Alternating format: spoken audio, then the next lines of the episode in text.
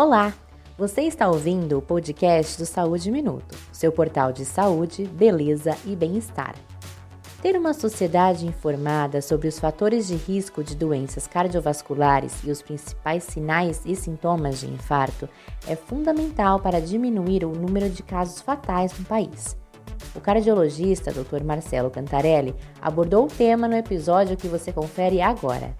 Não esqueça de nos seguir no Instagram, Portal Saúde Minuto, e compartilhar o podcast com os amigos. Bom episódio! Todos os anos morrem 18 milhões de pessoas no nosso mundo por doença cardiovascular.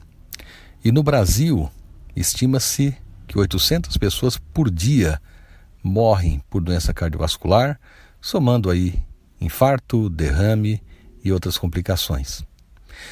Como mudar esse cenário? A informação é muito importante, já que nós precisamos prevenir prevenir os fatores de risco que levam ao desenvolvimento da doença cardiovascular.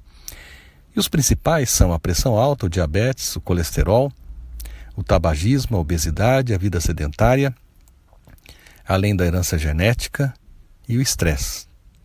Tirando a herança genética, os outros são evitáveis ou controláveis, e é por isso que a informação é importante. Além disso, precisamos informar a sociedade sobre sinais e sintomas de infarto e de derrame do AVC.